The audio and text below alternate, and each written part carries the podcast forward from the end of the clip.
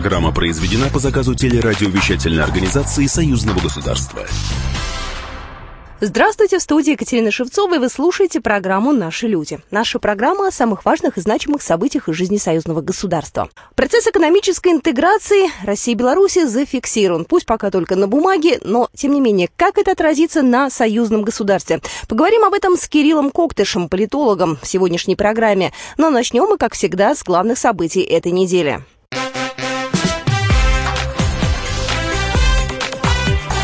Главное за неделю. Главная тема этой недели – интеграция. Россия и Беларусь создадут единый налоговый кодекс в рамках экономической интеграции. Правительство двух стран планирует создать единый налоговый и гражданский кодексы в рамках частичного объединения двух экономических систем с января 2021 года, пишет газета «Коммерсант». Отмечается, что Москва и Минск также намерены унифицировать учет собственности, почти полностью объединить банковский надзор при сохранении двух центробанков, ввести единый регулятор рынков нефти, газа и электроэнергии и установить гармонизированное государственное регулирование отраслей. При этом стороны не обсуждали возможное объединение эмиссионных банков и введение единой валюты. Пока Москва и Минск готовы на унификацию валютного контроля, объединение платежных систем и единый режим защиты инвестиций. Издание подчеркивает, в документе речь идет исключительно об экономической интеграции и говорить о фактическом объединении двух стран оснований нет. Проект программы действий Беларуси и России по реализации положений договора о создании союзного государства рассчитан на полтора года. Беларусь и Россия еще вернутся к вопросу о компенсациях за налоговый маневр в нефтяной сфере. Об этом на этой неделе заявил Александр Лукашенко на встрече с председателем таможенного комитета Юрием Синько. Президент Беларуси отметил, что проводимая Россией политика привела к уменьшению налоговых поступлений. На доходы, связанные с таможней, серьезно повлиял налоговый маневр Российской Федерации и уменьшение поступления таможенных пошлин от реализации нефтепродуктов. Что будем делать с этим? Мы должны сами строить здесь политику со всеми вытекающими отсюда последствиями. Но это мы с президентом России не единожды обсуждали. Я думаю, в ближайшее время нам, утверждая программу наших совместных действий, придется э, вернуться и к этому вопросу. Александр Лукашенко также поинтересовался итогами работы таможенных органов в текущем году, отметив, что таможня – это зеркало экономики, особенно для экспортно ориентированной страны. По итогам 8 месяцев этого года общее количество выявленных правонарушений увеличилось на 38%. Совместно с органами госбезопасности перекрыт канал поставки оружия и боеприпасов из Украины в Литву и Россию через территорию Беларуси. В Ржевском районе продолжается масштабная стройка. Здесь возводят мемориал, центральной частью которого станет бронзовая фигура советскому солдату. Скульптура по своим размерам будет не меньше, чем Родина-мать в Волгограде. Своими эмоциями поделилась Галина Мешкова, председатель Совета ветеранов Ржева и Ржевского района. Всегда Москва была защищена с запада именно под стенами Ржева. И вот этот солдат будет символизировать эту мощь. Установят 25-метровую фигуру воина на искусственном холме. Сейчас ведется отсыпка кургана. Завершена укладка монолитных железобетонных конструкций. Они основа для стального каркаса, на котором по частям будут монтировать бронзовый памятник весом 80 тонн. К этому этапу работы приступят в октябре. На стройке круглосуточно трудятся свыше сотни людей, половина из которых жители Ржевского района. Помогают и местные власти. Об этом рассказал Валерий Румянцев, глава Ржевского района. Вопросы, связанные с введением земель, вопросы, связанные с изменением генплана, вопросы, связанные с постановкой на учет, вопросы, в конце концов, обеспечения воды, питания. Одновременно со строительством рабочие занимаются благоустройством территории, монтируют оборудование для освещения, уже забетонировали центральную аллею. О том, как будет выглядеть мемориальный комплекс, рассказал Алексей Барков, директор Российского военно-исторического общества. Здесь предполагается 4000 метров квадратных мощения гранитной брусчаткой. Для того, чтобы мы с вами увидели то, что видим сегодня, на эту строительную площадку было завезено 45 тысяч кубических метров песка. По плану, Ржевский монумент будет хорошо видно с федеральной трассы М9, дорога от которой в направлении к деревне Хорошово будет расширена до четырех полос. Здесь же обустроят автомобильную развязку и вертолетную площадку. Работы завершат к 9 мая 2020 года. В Геленджике прошло 59-е заседание постоянно действующего семинара при парламентском собрании Союза Беларуси и России по вопросам строительства союзного государства. Его тема – модельное законотворчество в союзном государстве.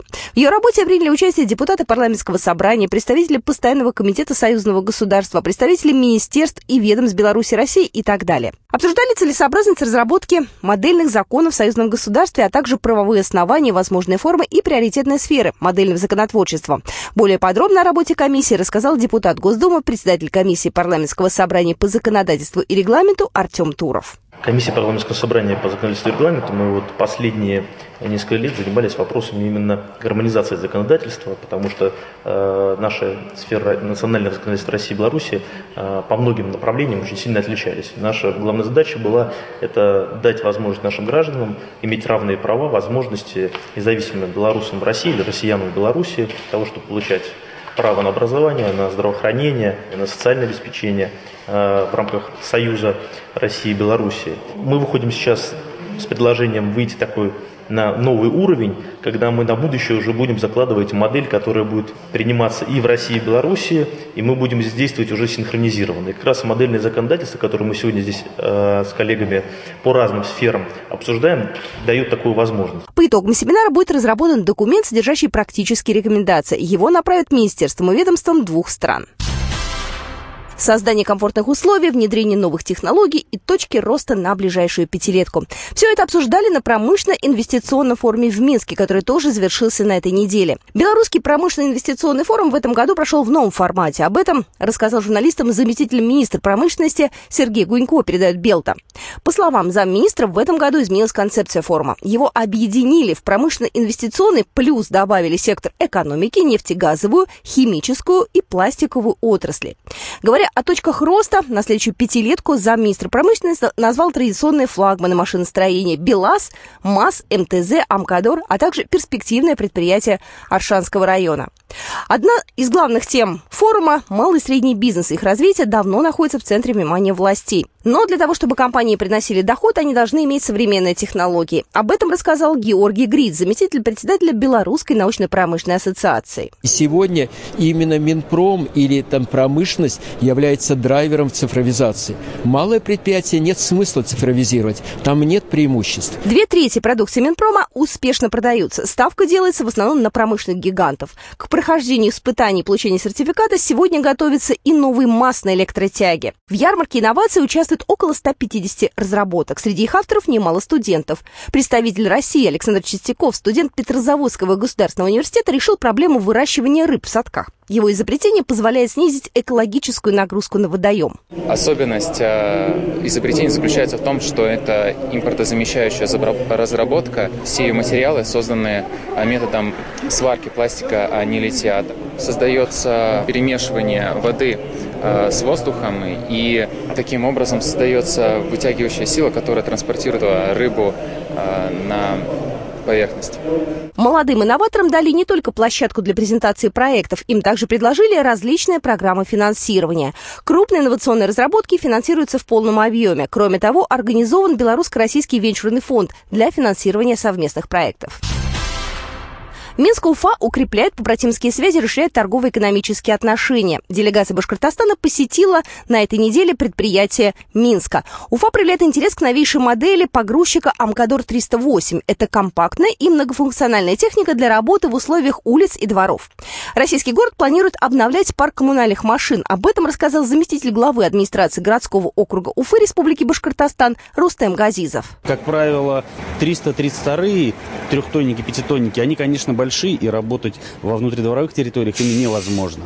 А, в этом плане, а, скажем так, мы и МТЗ пользуемся, и какими-то, скажем, импортными производителями. Но вот как раз 308 погрузчик стал интересен. Я думаю, что в последующем, я уверен, что наши тесные связи с МКДором будут продолжены, и сотрудничество также будет выстроено.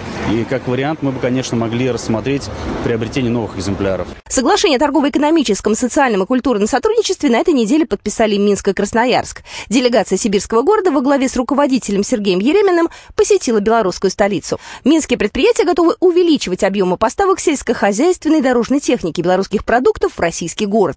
В маршруте делегации машиностроительные предприятия белорусской столицы, а также Жодинский БелАЗ и Минская овощная фабрика. Было отмечено, что назрела необходимость открытия торгового дома Минска в Красноярске. Также обсудили и совместные туристические проекты. Об этом рассказал Сергей Еремин. Я уверен, и посмотрев еще раз э, Минск своими глазами, не только посмотрев на предприятие, работу работу, а непосредственно сам Минск. И я понимаю, что услуга для жителей Красноярска и Сибири туристическая в Минске будет очень востребована. Причем а, транспортная логистика довольно простая. Языкового барьера нет никакого. С другой стороны, Минск – это по-настоящему уже город мирового э, формата. Здесь есть что смотреть. Основной этап совместных учений Вооруженных сил Беларуси России «Щит Союза-2019» прошел на этой неделе на полигоне Мулина Нижегородской области. Об этом говорится в сообщении пресс-службы Западного военного округа. В рамках основного этапа военнослужащие двух стран отработали взаимодействие в ходе отражения наступления превосходящих сил условного противника ведения маневренной обороны. Военнослужащие двух стран применили танковые и вертолетные засады, огневое поражение противника методом карусели, высадку тактических воздушных десантов и нестандартные тактические способы ведения боевых действий. В основном этапе учений «Щит Союза-2019» приняли участие около 12 тысяч военнослужащих и до 950 единиц боевой техники. Вот такие события происходили в жизни союзного государства на этой неделе. Ну а буквально через две минуты мы продолжим программу «Наши люди».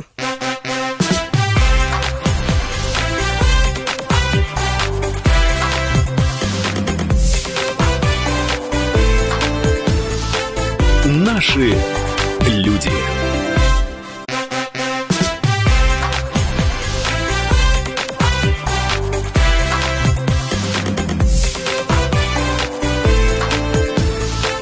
Наши люди.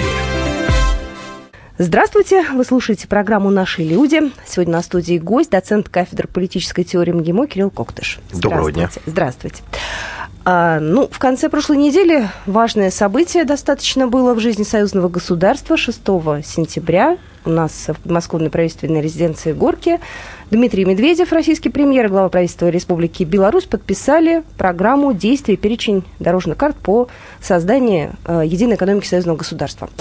Э, сегодня мы поговорим об этом. Причем еще, знаете, я бы хотела начать э, с таких очень непонятных, может быть, слов. Были парафированы документы об интеграции. Что это за слово такое? Э, ну, парафированы – это подписаны, то есть ага. это просто дипломатическая терминология. То есть, на самом деле, э, подписали новый сет документов, и, конечно, это достаточно позитивное развитие, потому что всегда в интеграции э, очень сложно найти тот, тот путь, куда можно двигаться вперед, и где и как можно продвигаться. Ведь на самом деле у нас есть э, заложено в основании Белорусского Российского Союза еще в 90-е годы, когда он образовался, туда заложен принцип паритета, то есть принцип равенства в этом плане всегда достаточно сложно сформулировать, а что будет равенством применительно к той либо иной ситуации, потому что Беларусь обладает одними масштабами, а несопоставимым с Беларусью масштабами обладает Россия, и найти формулу равенства всегда непросто. Она, насколько я понимаю, в этих документах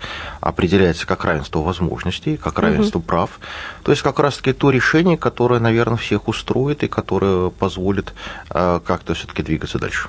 Долго шли к этому а, моменту моменту подписания, да, то есть еще в мае начали разговоры, потом летом они были продолжены. Э, то есть это считается вообще таким большим периодом или быстро достаточно? Ну, это на самом деле, если брать, например, переговоры России с Китаем, то среднее время подготовки одного соглашения два года. Хм, то есть здесь мы на самом деле То есть в этом плане, поскольку когда все-таки подписывается соглашений между государствами всегда существует достаточно большое количество нюансов, согласований, которые необходимо знать, которые необходимо учесть, которые важно понимать, а в том числе и для того, чтобы потом эти механизмы работали, потому что если каждая сторона исходит из своего понимания, которое неожиданно для другой стороны, а тогда возникает, в общем-то, достаточно неприятная вещь. Но здесь давайте сформулируем так, что задача стояла каким образом? До повестка дня союзного государства, как оно формулировалось с момента основания, она была большей частью выполнена. И сейчас э, стоит вторая задача сформулировать повестку дня, э, наверное, на следующие лет 20. То есть первые 20 проекта. лет прошли? Они прошли, это? да, определенные результаты достигнуты, они, кстати говоря, не маленькие. Вот, они существенны. Но понятно, что когда задача выполнена, дальше вопрос, э, какие задачи после этого можно и нужно поставить. Какие задачи нам нужно дальше решать? У нас э, в декабре будет 20-летие союзного договора. Это такая, в общем, очень важная дата. Э, больше двигаться в, вот, в направлении экономики, политики? Может Тут, быть... наверное, все вместе. Речь идет о том, наверное, чтобы складывать сильные стороны и таким образом усиливая друг друга и компенсируя а, те области, где, скажем, существуют взаимные слабости, либо слабость одной стороны может компенсироваться силой другой стороны. То есть я бы сказал, что то направление, которое просится, которое сегодня, конечно, важно, оно вытекает во-первых, из э, уникальности белорусской экономики, это все-таки сохраненная промышленность, и рывок, который сделал парк высоких технологий, он сопоставим по доходу со Сколково, хотя инвестиции, которые в него были сделаны, совершенно несопоставимы. То есть инвестиций было ноль, были просто даны налоговые преференции. Угу. Вот. Но так или иначе, существует массив, который приносит доход, но он работает на аутсорсинг. И это, конечно, тоже минус, потому что, по сути, это наемная работа на внешнего заказчика. Когда мы говорим 31 а. дорожная карта была подписана, что такое дорожная карта? Наш слушатель, ну, я думаю, план... не очень хорошо это... себе понимает и представляет. Ну как, это совместный план действий, то есть, э, грубо говоря, вы делаете, э, вот осуществляете такие действия, мы к этому моменту осуществляем такие. То есть, когда мы формулируем, что зачем идет и где мы встретимся, вот как мы копаем туннель с двух сторон, угу. вот мы определяем кто где должен пройти, какую проходку сделать, какой объем породы вычерпать, с тем, чтобы мы встретились, соединились, и чтобы все это вместе работало. Вот дорожная карта – это и есть момент согласования, когда каждая из сторон определила свой объем работ, дальше получает инструмент оценки действий и своих собственных, и оценки действий другой стороны. То есть оно оказывается вполне функциональным. И за каждым э, пунктом стоит э, отдельное министерство, ведомство, да, и с одной ну, стороны, конечно, за стороны. каждую карту должен кто-то отвечать с обеих сторон. Угу. И таким образом возникает горизонтальная коммуникация министерства и ведомств, которые, опять же, получают критерии, что они должны сделать, каким сроком должны сделать, и какие решения в этом плане должны принять. Там в основном экономика. Вот я посмотрела, налоги, таможня, кредитно-финансовая, банковская сфера, мобильная связь, туризм. То есть в основном такая экономическая гуманитарная сфера? Ну, конечно. Ее давно пора было э, гармонизовать с тем, чтобы она функционировала и работала. Понятно, что там упомянуты еще и газовые вопросы, и нефтяные вопросы. Я так понимаю, что для белорусской стороны они были наиболее существенны, потому что а как раз-таки Белорусско-Российский Союз возникал и строился именно а, на расчете э, на внутренние цены на нефть которые были бы домашними. Ну и, в общем-то, понятно, что 20 лет прошло, все-таки переходный период достаточно долгий, но при этом мы внутренних цен на сегодня не имеем, и мы имеем, наоборот, только налоговый маневр, который э, грозил стать э, вот таким вот новым ну, не то, что яблоком раздора, но определенно трещины между союзными державами. И то, что какие-то решения по этому вопросу приняты, приняты обеими сторонами, конечно, обнадеживает. Я вот вспоминаю этот год, была такая неприятная ситуация, связанная с нефтепроводом «Дружба», да, и загрязненной нефтью, которая ну, так скажем... Ну, которая, да, естественно, случилось. Случилось. Это было весной, и вот до сих пор более-менее сейчас вот ситуация разрешилась. На это ушло несколько месяцев. Никак это не отразилось на наших отношениях? Э, но как общая проблема может отразиться на отношениях? Стали работать по ее преодолению. То есть понятно, что форс-мажоры случаются. Да, к сожалению, никто не застрахован. Да, заведено по этому поводу не одно уголовное дело по поводу того, как такое могло произойти. А дальше вопрос найти ту формулу разрешения, похоже, что они находятся с тем, чтобы все работало. Но от случайностей, от поломок не застрахован ни один механизм, в том числе и межгосударственный том числе и такой механизм, как нефтепровод «Дружба». Все может случиться.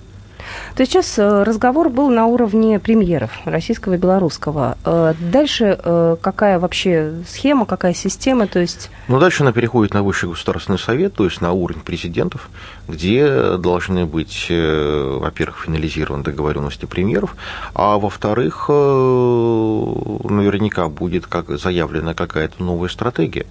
Ведь э, президенты достаточно часто встречались в течение этого и года, этого года часто, да. и предыдущего года. То есть понятно, что то, что мы говорим о новой повестке дня, наверняка этот вопрос, в общем-то, чувствуется и ощущается, что тогда необходимо его сформулировать. И вот эти совместные задачи, возможно, каким-то образом и прозвучат. Кроме всего прочего, они даже обязаны будут прозвучать, потому что э, Беларусь со следующего года возглавляет Евразийскую экономическую комиссию. Угу.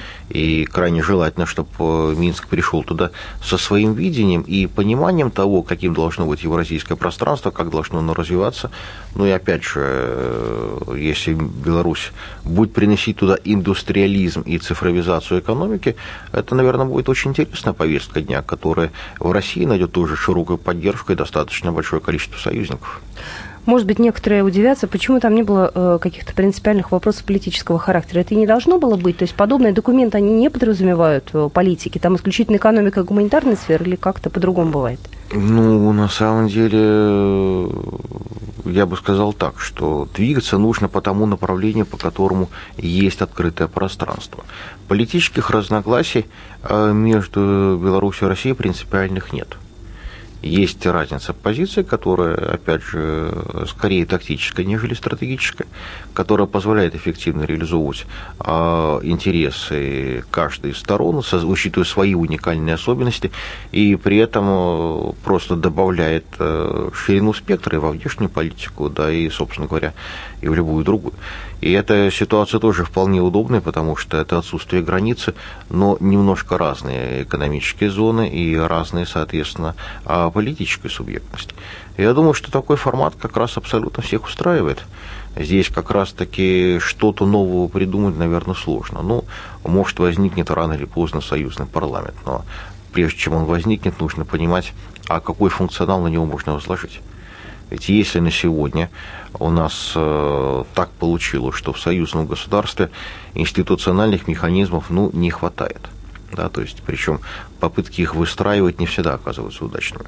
Когда, скажем, так или иначе, а все серьезные вопросы все равно решаются на, на лучшей встрече, на уровне президентов. Лично даже. Да, и вот такое. это вот неинституционализм э, союзного государства, с одной стороны, стал уже предметом многих шуток, но с другой стороны, ну да, это реальность. А это наша, да, данность? Которая работает, она работает, значит, и слава богу, что она функционирует.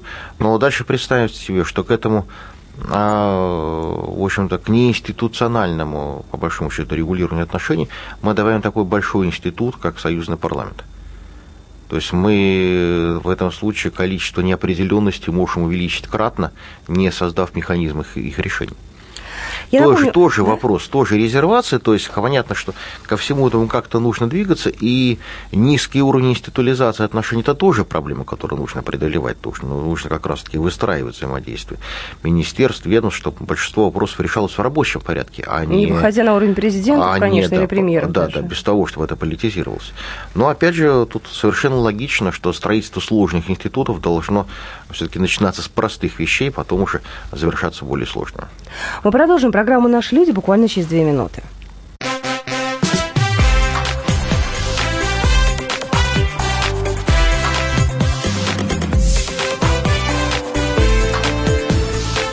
Наши люди.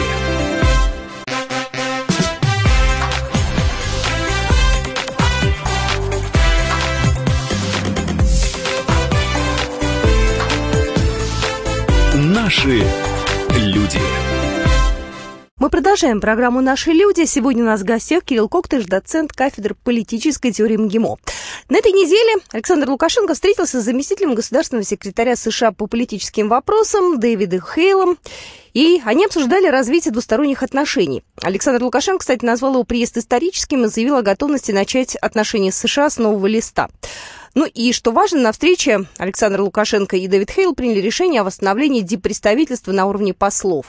Ну и еще один важный момент. В августе состоялся визит в Беларусь советника президента США по национальной безопасности Джона Болтона, а затем последовала его отставка. Вот, э, Кирилл Евгеньевич, как вы думаете, это может быть как-то быть связано? Я думаю, что Болтон отправил в отставку Трамп, и никто ему здесь не советовал.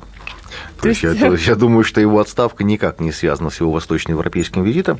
Да и вообще политика, э, собственно говоря, а политика Соединенных Штатов, конечно, вряд ли очень сильно зависит даже от таких ярких персонажей, как Джон Болтон.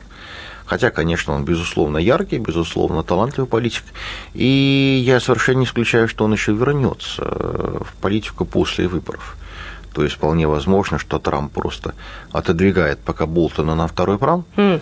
Приберегает вот. его? Ну, потому что Болтон очень сильно структурирует избирателя. То есть он э, всегда заставляет избирателя определяться белое либо черное. Угу. И, соответственно, вот это вот болото, которое может проголосовать, он отталкивает.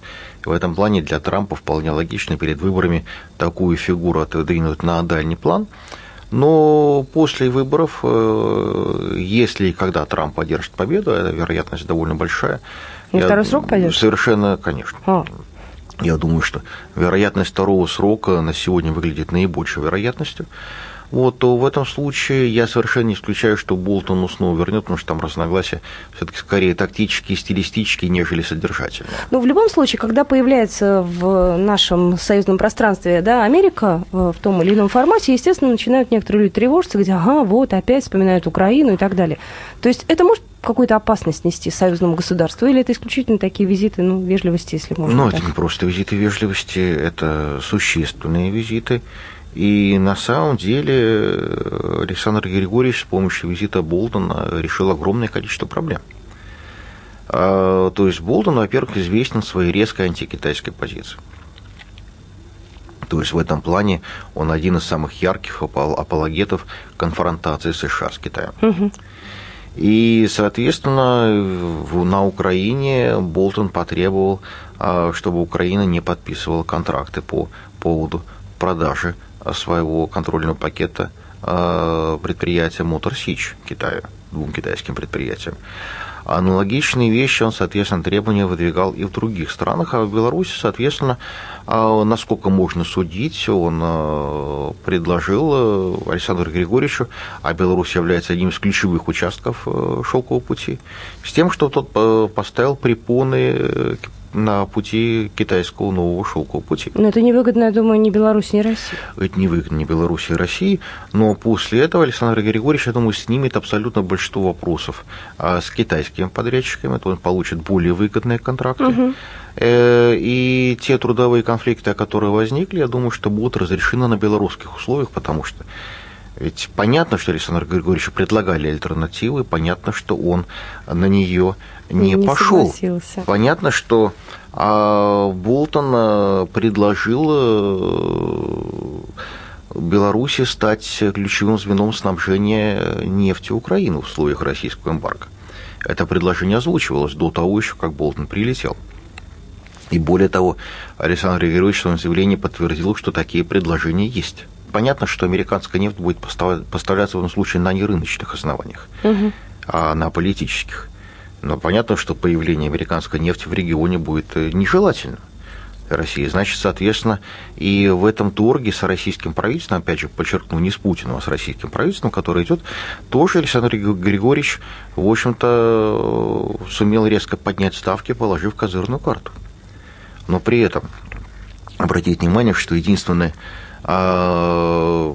скажем так, явный э, результат визита Болтона – а это то, что Трамп не полетел 1 сентября в Варшаву.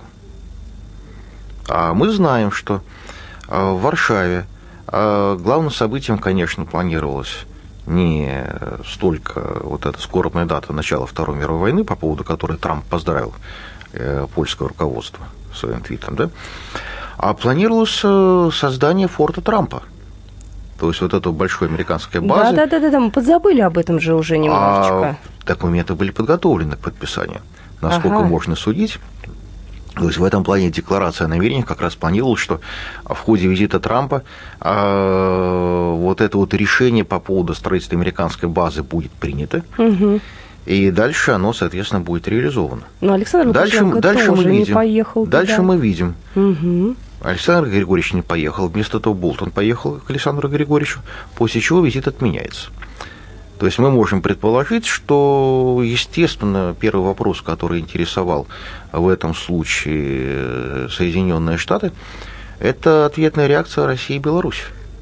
Что будет, если в Польше появляется американская база? И знаете, вот тут так совпало, ну, планировали, конечно, да, но получается, у нас щит Союза, у нас же учение с, э, получается, 13 по 19 сентября, они вот как раз в эти дни проходят. Это правильно, не просто учение, но, опять же, мы можем смоделировать ответ Александра Григорьевича, что он в этом случае ответил, что если в Польше появится форт Трампа, Но вряд ли то, что появится в Беларуси, будет называться Форт Путина, но оно точно появится. Да?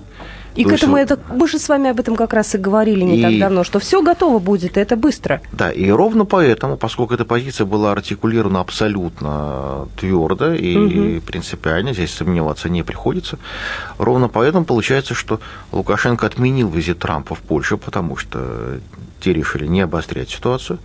И, собственно говоря, сильно испортил игру Варшаве, потому что вот эти ставки на то, что Варшава станет новой Британией, восточноевропейской Британией в Европейском Союзе, на фоне того, что Британия отчаливает в неопределенность, вот эти ожидания были очень сильно приторможены. Не скажу, что разрушены, по крайней мере, они притормозились и вошли в состояние неопределенности.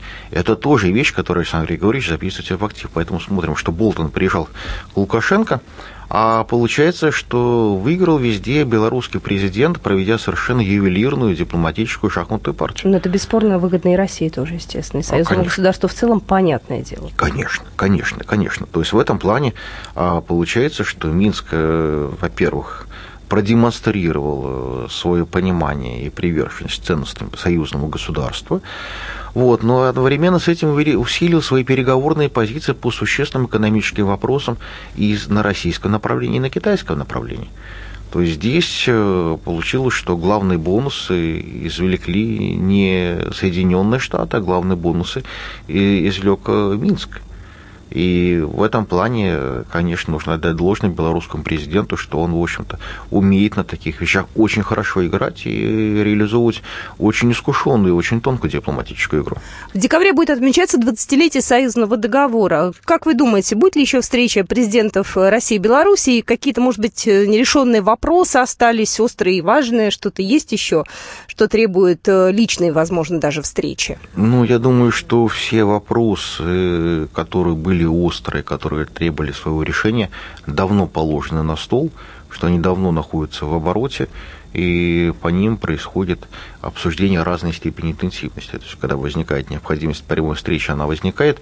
Но я не думаю, что здесь на сегодня а, планируется что-то новое. Это, кстати говоря, жалко. Потому что если бы появилось нечто принципиально новое. Ну, к примеру, вот сейчас экономическая проблема, которая перерастет в политический вызов, вызов завтра, это отставание и России, и Беларуси а, в производстве станков с числовым программным управлением нового поколения. То есть то, что нужно делать, на чем будет основываться завтра прогресс. А что мешает сегодня, соединив мощности там, белорусского парта высоких технологий, а Сколково, Академия наук у нас и так сотрудничает а, плотно. индустрии, Есть. потому что для этого нужна промышленная база. Мгм. В Беларуси она есть. А почему не запустить амбициозную программу под названием цифровизация промышленности, где достаточно много чего можно достигнуть. Если есть мощности, которые на сегодня работают на внешних заказчиков, первую очередь на большие внешние компании, а почему эти мощности не могут быть направлены на внутренний рынок, в том числе на евразийский рынок? Вот что хотелось бы, чтобы появилось, потому что, в принципе, хорошо, что решаются те вопросы, которые наболели, которые есть, которые существенны, и которые, решение которых поможет завтра лучше жить. Но если мы будем решать перспективные вопросы, которые сделают союзное государство, а в том числе и обладателем уникальных технологий, и все-таки позволит не отставать от прогресса и в гражданских отраслях, потому что в области ВПК-то все нормально. Мгм. Но вот э, с гражданским сектором и с гражданской промышленностью все совсем не так хорошо. И понятно, что развитие, переход вот на этот новый уровень, он сегодня был бы крайне востребован, и вот это соединение на сегодня, если бы оно состоялось, и состоялось, пускай в тестовом режиме в рамках союзного государства, дальше это можно распространять на Евразийский союз, но это было бы очень выгодное и очень интересное развитие, которое, в общем-то, наверное, захватило многих и зажгло бы, опять же, и сердца, и амбиции довольно многих, потому что все-таки это развитие, это прогресс, и это то, на чем строится дорога в завтрашний день. Спасибо большое. У нас сегодня в студии был Кирилл Коктыш, доцент кафедры политической теории МГИМО. Спасибо большое. Спасибо вам.